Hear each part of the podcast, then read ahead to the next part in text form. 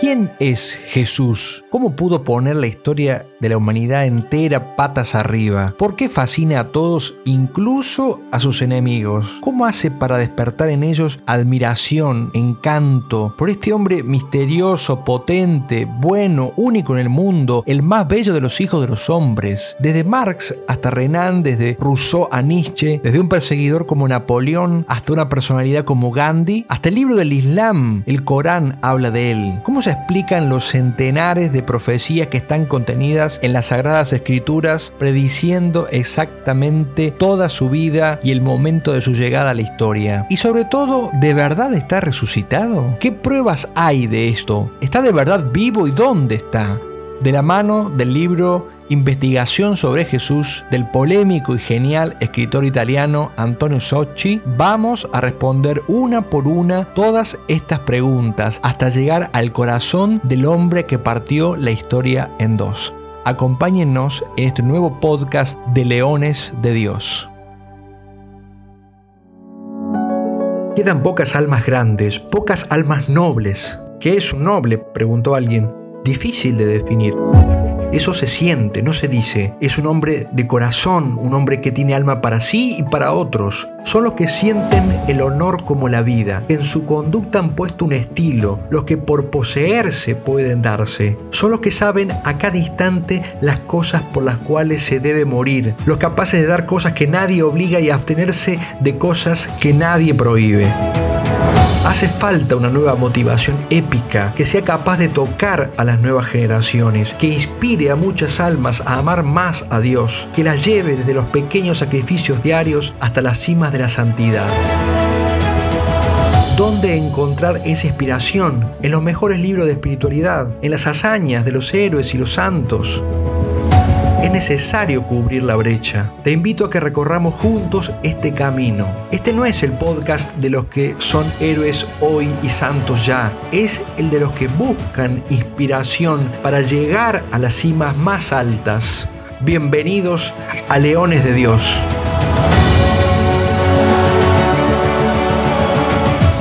Bienvenidos queridos todos, soy el Padre Ariel y esto es el podcast Leones de Dios de Charlas Cat. Y vamos a continuar ahora sí. La vez pasada dije que vamos a ver si podíamos ver esto y esto y esto y al final pudimos ver solo la primera parte que era eh, la, la, parte más externa del Señor y hoy vamos a continuar viendo un poco más en profundidad, ahora sí, su personalidad.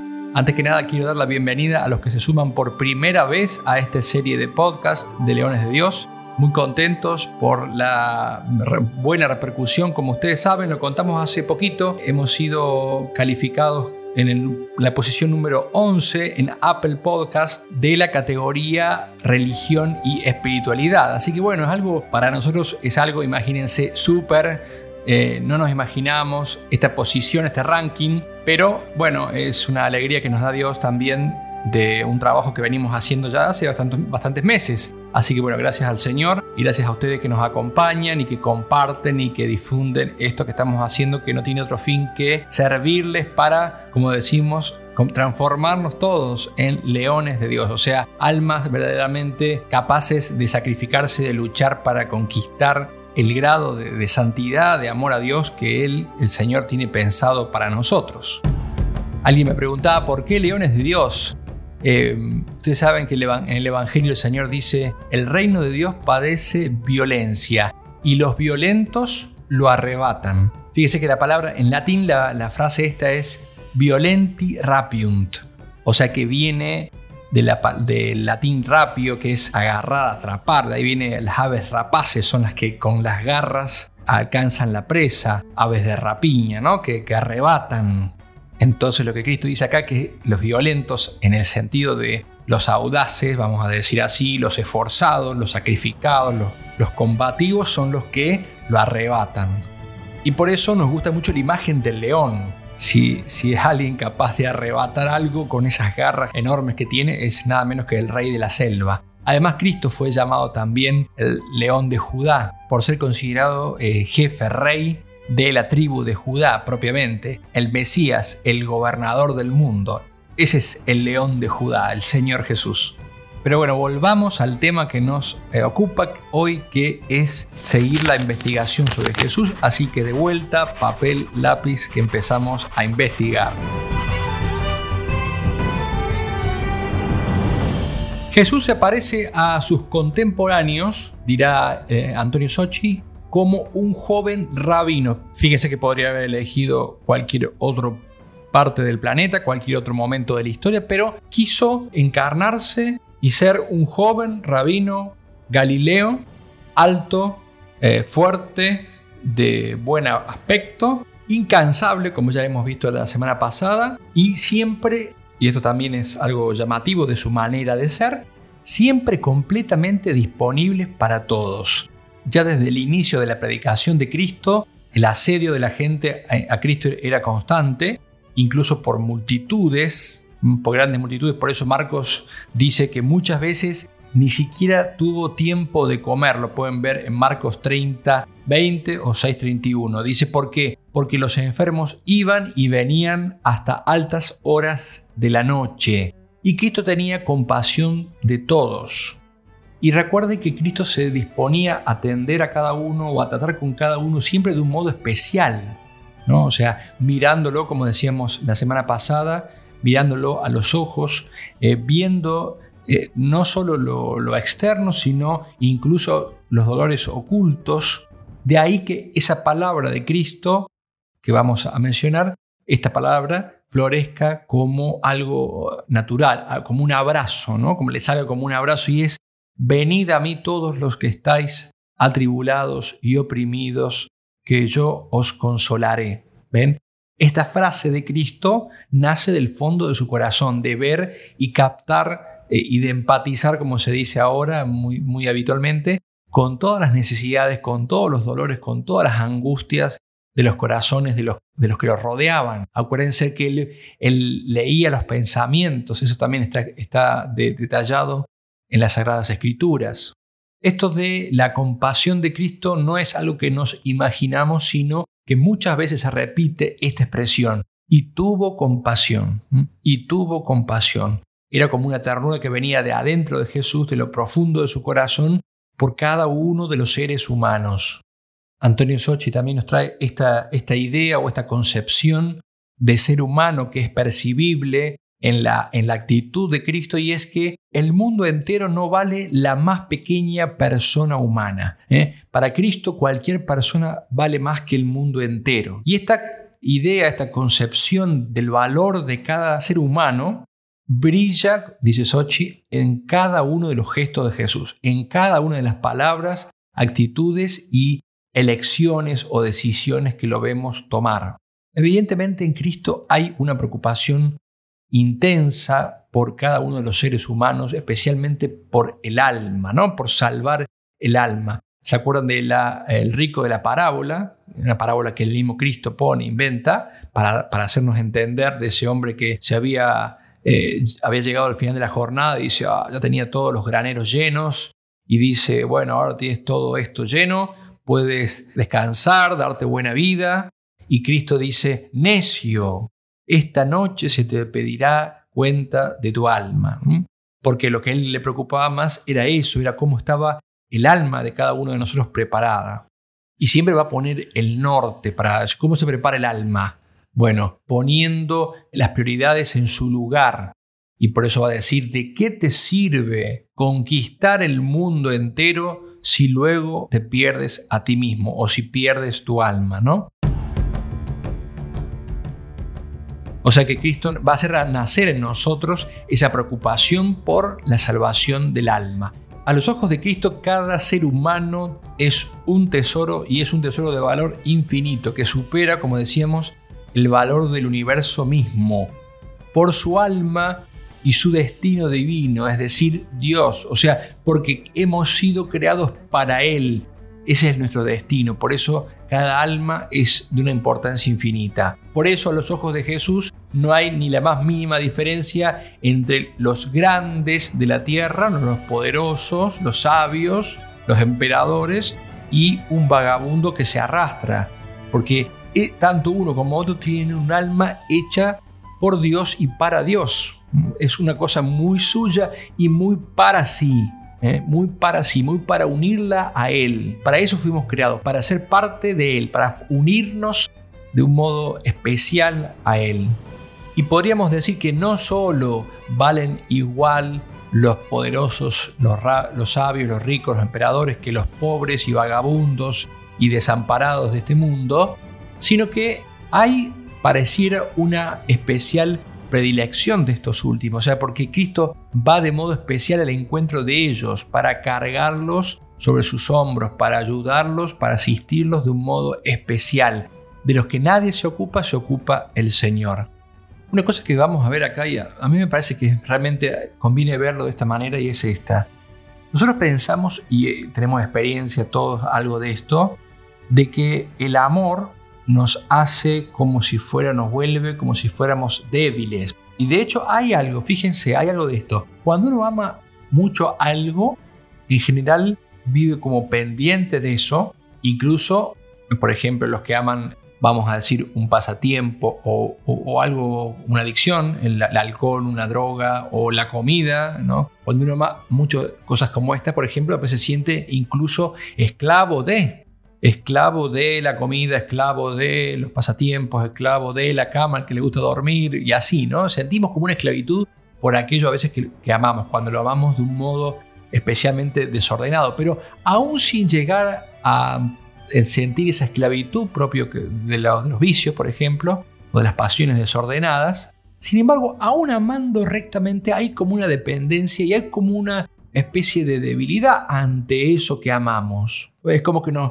cedemos, nos hacemos vulnerables, porque le damos a los que amamos también un lugar, un privilegio sobre nosotros especial. Se crea como nos creamos como una dependencia de eso que amamos, aún sin ser una esclavitud en el mal sentido. Hay una dependencia siempre hacia lo que, lo que, lo que amamos. Y entonces, puesta esta comparación, escuchemos lo que un filósofo danés citado por Antonio Sochi Kierkegaard no sé cómo se pronuncia, no hablo mucho danés últimamente, dice al respecto, miren, les voy a leer. Cristo nunca consideró un techo tan pobre como para impedirle entrar con gozo, entrar con alegría.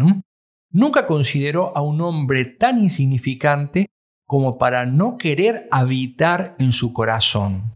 O sea, a ver, vamos por partes. O sea, no hay nadie tan feo no hay nadie tan desagradable, nosotros a veces decimos qué, qué tipo de desagradable o qué persona desagradable. Y sin embargo, para Cristo no hay nadie tan desagradable que lo haga desistir de querer, querer entrar en su corazón y habitar en su corazón. Y sigue diciendo Kierkegaard, hasta su poderosa voz te hablará diciendo, yo también quiero ser todo para ti, ser tu Dios, y concluir mi alianza contigo. Ya no seré para ti como un poema que te entusiasma en un momento feliz, pero tal vez huye en cuanto la angustia oscurezca tu alma. Me quedaré contigo y aunque te pierdas lejos de ti mismo, aunque tú me olvides, yo no te olvidaré. Y te corregiré y advertiré, te llamaré en el momento oportuno para que vuelvas a mí. Cuando te sientas indefenso y exhausto, las fuerzas celestiales se moverán dentro de ti cuando estés a punto de dudar, en el momento oportuno sentirás la certeza celestial. Bueno, de acá hasta acá la cita de Kierkegaard sobre Cristo, ¿no? Y entonces ven cómo se genera también, dice Cristo, yo también quiero ser todo para ti. Mm. Esa es la personalidad de Cristo. No es una personalidad, no es una especie de, a ver, imaginémonos, viene un pobre nos pide. Nosotros le damos al pobre una limosna, supongamos, pero al mismo tiempo queremos como desentendernos un poco de ese pobre. Es como que, a ver, no quiero exagerar, no es que no nos importe, pero es como que no es que queremos hacernos cargo ni que, ni que queremos que esa persona se vuelva, como dice Cristo, parte de uno, etc. ¿no? Es como un, acto bueno que hacemos y nos desprendemos. Tomamos como distancia y seguimos con nuestras vidas. Pero con Cristo no pasa así, porque con Cristo se genera una relación. Primero que Él siempre está dándonos, ¿no? Siempre. Al mismo tiempo, Él espera establecer con nosotros una relación recíproca permanente, que no se corte, que no se termine. Ese es el amor infinito de Dios, manifestado en su relación con nosotros. Sigamos adelante, pero no nos olvidemos cómo es Cristo y qué es lo que espera de nosotros. En los primeros siglos del cristianismo, los polemistas o los que entraban en polémica con los cristianos, los paganos que entraban en polémica con los cristianos sobre, sobre Cristo, sobre la religión cristiana, decían, objetaban, de que si realmente Dios se hubiese hecho hombre y hubiese resucitado, tendría que presentarse, decían ellos, pensaban ellos, al Senado de Roma o al emperador. Entonces, si Dios hubiese encarnado, tendría que haber ido a presentarse al Senado de Roma, eh, fíjese la máxima autoridad, o, más todavía, más alto, al, al emperador. Y Kierkegaard dice que, al contrario, los ojos de Jesús buscan sobre todo a los hombres corrientes, a los hombres pequeños, a los hombres insignificantes, más que al emperador o al zar de todas las Rusias, y acá lo cita Sochi a Kierkegaard, el amor está en relación inversa al tamaño y la excelencia del objeto. Entonces, si realmente soy una nada, si en mi miseria me siento lo más miserable de todas las personas miserables, entonces es cierto, eternamente cierto, que Dios me ama.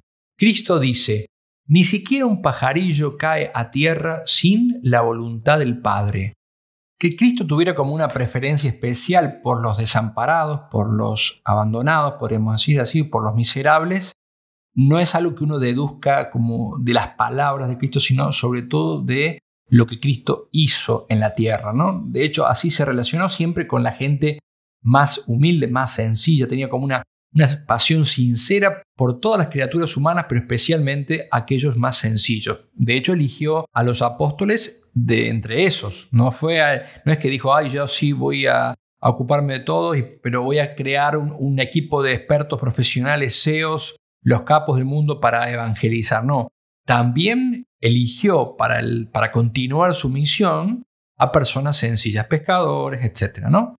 Hay que entender entonces esa cita bíblica que dice que el deleite, su deleite de Dios, una cita del Antiguo Testamento, justamente está en estar con los hijos de los hombres. Incluso podríamos decir más que nosotros, evidentemente que más que nosotros, o al menos que la mayoría de nosotros. Vamos a, a, otro ejemplo bíblico, a otro pasaje que es el de la multiplicación de los panes. Recordemos cómo se desarrollan los hechos. Primero, Está Jesús enseñando, como le gustaba hacer, tarea muy caritativa, muy propia de alguien que se interesa por los demás, enseñarles. Dice, enseñando y sanando hasta el anochecer. Y la gente, dice, el Evangelio no se fue. La gente quería seguir estando junto a él. Y no es que ya se había hecho un milagro anterior y por eso entonces estaban esperando. Bueno, sí hubo un primer milagro, un segundo milagro, es cierto. La segunda vez puede ser, pero la primera vez la gente quería estar con él, seguía ahí junto a él porque estaba fascinada por él. Entonces los apóstoles van a Jesús, se acercan para decirle que tenía que despedirlos, que tiene que despedirlos, para que fueran a las aldeas cercanas a comprar alguna comida. Pero en cambio Jesús quiere mantenerlos con Él, o sea, y quiere estar Él todavía más con ellos, no quiere dejarlos ir. No es justamente un amor frío, un amor, mm, podríamos decir, medio, es un amor fuerte, es un amor profundo por las personas, por los seres humanos. Entonces, Él quiere quedarse todavía más tiempo con ellos. Y por eso les dice que no, que hay un plan distinto. También en esta escena hay una muestra de cómo Cristo se siente responsable de nosotros, ¿no? Saquemos la idea de un, insisto, de un maestro, de un predicador que va, yo te predico, te digo las cosas como son, pero después, bueno, cada uno en su casa, yo tampoco me hacer cargo de ustedes, ¿no? Y no, no es así Cristo. Es muy distinto, por eso Cristo es una persona distinta a las demás, completamente distinta. Entonces él quiere ocuparse, siente como una, un deseo imperioso de protegernos y de cuidarnos. Es como un padre también, Él, ¿no? Como el Padre de los cielos. Así como su Padre lo ama Él, también Él nos ama a nosotros. Y por eso les dice a sus apóstoles, denles de comer ustedes mismos. Ahí los ponen a prueba. De paso, de paso probamos a mis futuros apóstoles, a los que van a seguir la obra, la misión cuando yo esté. Ahí les dice, denles de comer ustedes mismos. Imagínense un segundo la cara de los apóstoles como diciendo, ¿qué? Entonces aparece y continúa toda la escena que ustedes ya conocen. Y ahí pide el Señor algo. Los apóstoles se excusan primero de que, bueno, no alcanzaría la plata para comprar tanto. Entonces ahí le pide a ver qué tienen para darle, ¿no? A ver qué tienen para darme, para que yo haga lo que tengo que hacer. Pero ustedes aporten algo, como decimos ahora, a ver qué van a aportar ustedes, ¿no? y entonces los apóstoles aportan lo que tenía la gente, que eran algunos panes y pescados, ¿no? Que era lo que tenían habitualmente la gente, o los que los previsores al menos tuvieron en esta oportunidad. Por supuesto, esta multiplicación de los panes tiene mucho que ver también con la multiplicación del el pan o ese pan que después Cristo nos daría a lo largo de todos los siglos y de todas las generaciones, que era el mismo, ¿no? Como diciendo, ¿cómo me voy a quedar siempre con, ustedes? ¿Cómo voy a hacer para quedarme siempre con cada uno de, mis hijos, ¿no? Y ahí tal vez si pudiéramos decir temporalmente si existía un, un, momento, pero en realidad sabemos que todo en Cristo está desde la eternidad, pero si pudiéramos elegir un momento, podríamos decir que en este momento a Cristo se le ocurrió la idea de decir, bueno, ya sé cómo me voy a quedar para siempre con ellos. Hay otras escenas también que muestran estos gestos de compasión del Señor para seguir conociendo el corazón de, de Cristo.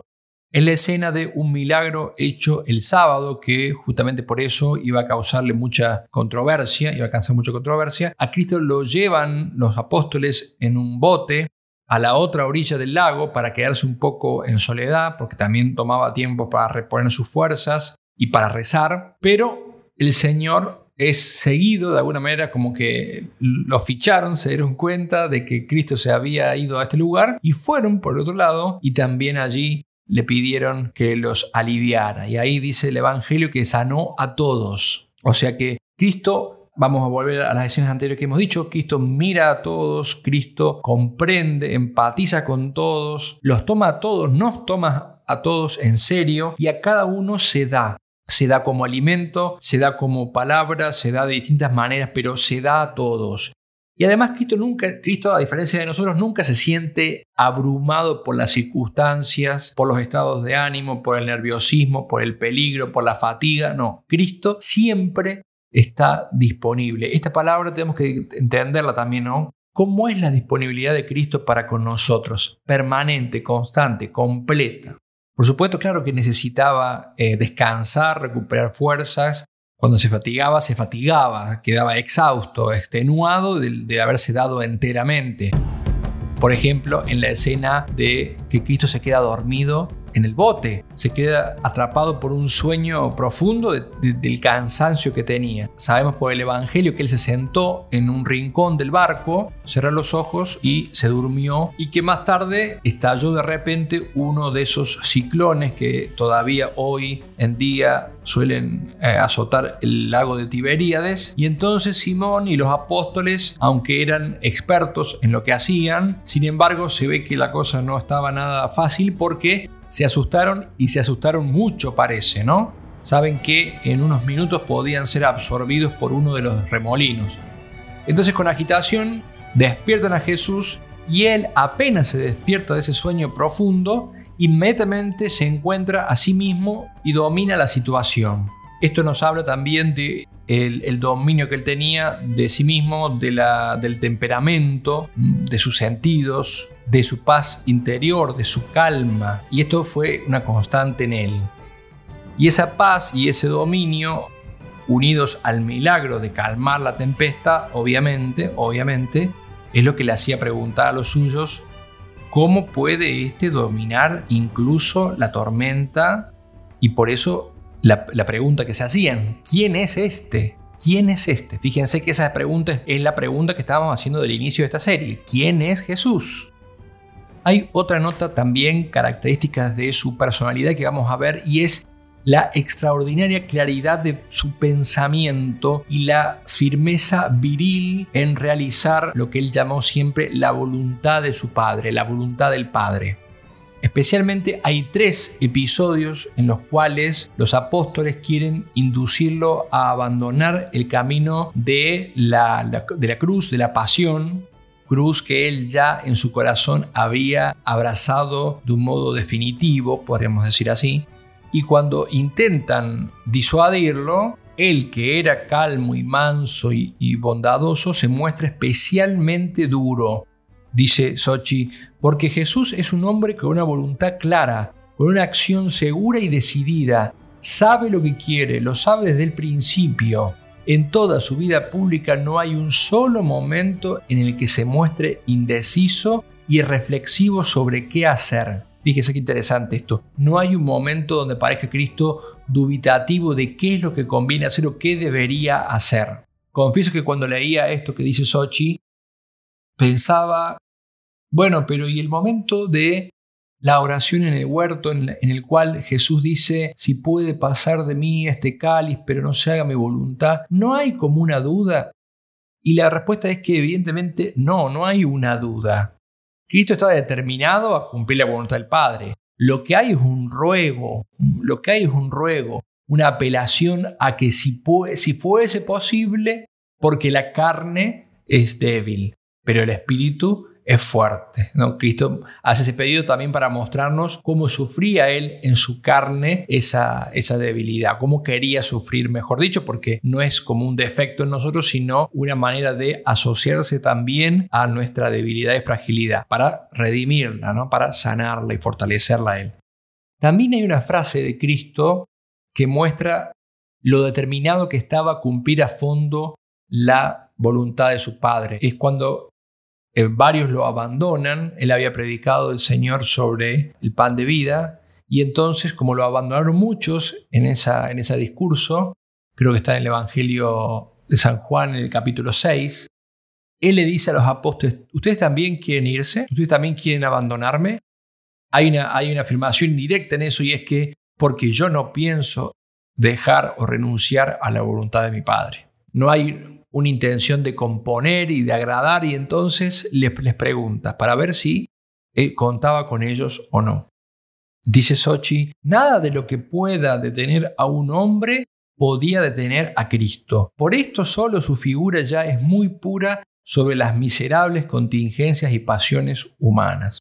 Cristo nunca es apresurado, nunca es imprudente ni instintivo es más bien el hombre de las decisiones claras, eh, sin concesiones, sin cobardía, lo cual no lo lleva a ser como si fuera frío o incomprensivo ante las debilidades de los demás, incluso ante las, las cobardías, las mezquindades. Ama la libertad de los demás aunque puedan equivocarse o traicionarlo. O sea, él ama por encima de todo la libertad de los que los rodean, aun cuando en Él no haya nada de estas eh, bajezas o mezquindades. Él es siempre noble, es siempre genial, siempre esforzado por afirmar a los demás, por defenderlos y por protegerlos. Esa es la manera de ser, esa es la personalidad de Cristo. Esa es la actitud constante en Él que tenemos que entender para poder conocerlo. Esta actitud que decimos de protección hacia los demás también se va a poner manifiesto el momento más dramático en la noche eh, de su arresto, una noche de agitación, en la cual él no solo se deja llevar voluntariamente, se entrega, se pone en manos su verduro, sino que el momento de máxima tensión, él va a reclamar a los guardias que se lo lleven solamente a él, o sea, que se preocupa de que dejen ir a sus amigos, o sea, que actúa como si fuera un escudo para sus amigos. Sochi va a decir algo hermoso que quiero leerles. Dice así, Jesús es un personaje heroico, en el más alto grado. Es el heroísmo encarnado. Para él, el heroísmo es la regla. Fíjese, ¿no? El heroísmo es la regla. Qué hermoso modo de describirlo a Cristo. Para él, el heroísmo es la regla. Cristo tiene un amor fuerte, heroico y constante por cada uno de nosotros.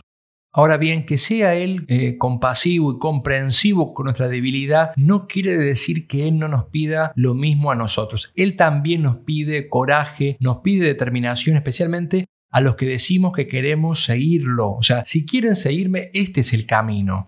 Aunque Él sabe que de momento, o al menos a los inicios, no tendremos la fuerza que Él tiene, no tendremos la determinación, el coraje y la valentía que Él tiene, pero Él nos irá haciendo subir en esa escalera. Por eso en Leones de Dios siempre decimos que es un proceso, tenemos que ir llegando a esas cimas de la santidad, a esas cimas de la heroicidad. No se llega de un salto a eso. Cristo lo sabe y por eso nos pide Aunque conoce la cobardía de los hombres, Él no se cansa nunca de llamarnos a la nobleza, a ser como Él. Nos exhorta, nos apoya, nos levanta y así va levantando de esa manera a la humanidad misma. Dice Sochi, lo hace con el joven rico y lo hace con Judas, a quien llama amigo hasta el final. Lo hace con todos sus otros amigos, a quienes continuamente apoya, corrige, en lo que hace siempre Cristo, fortalece, todo lo soporta, lo acepta todo, lo valora todo para no desanimarlos y hacerlos crecer y hacerlos caminar. Por supuesto, cada uno como puede. Cristo nos conoce, sabe cuánto es lo que podemos dar en cada momento de nuestra vida y eso es lo que nos pide.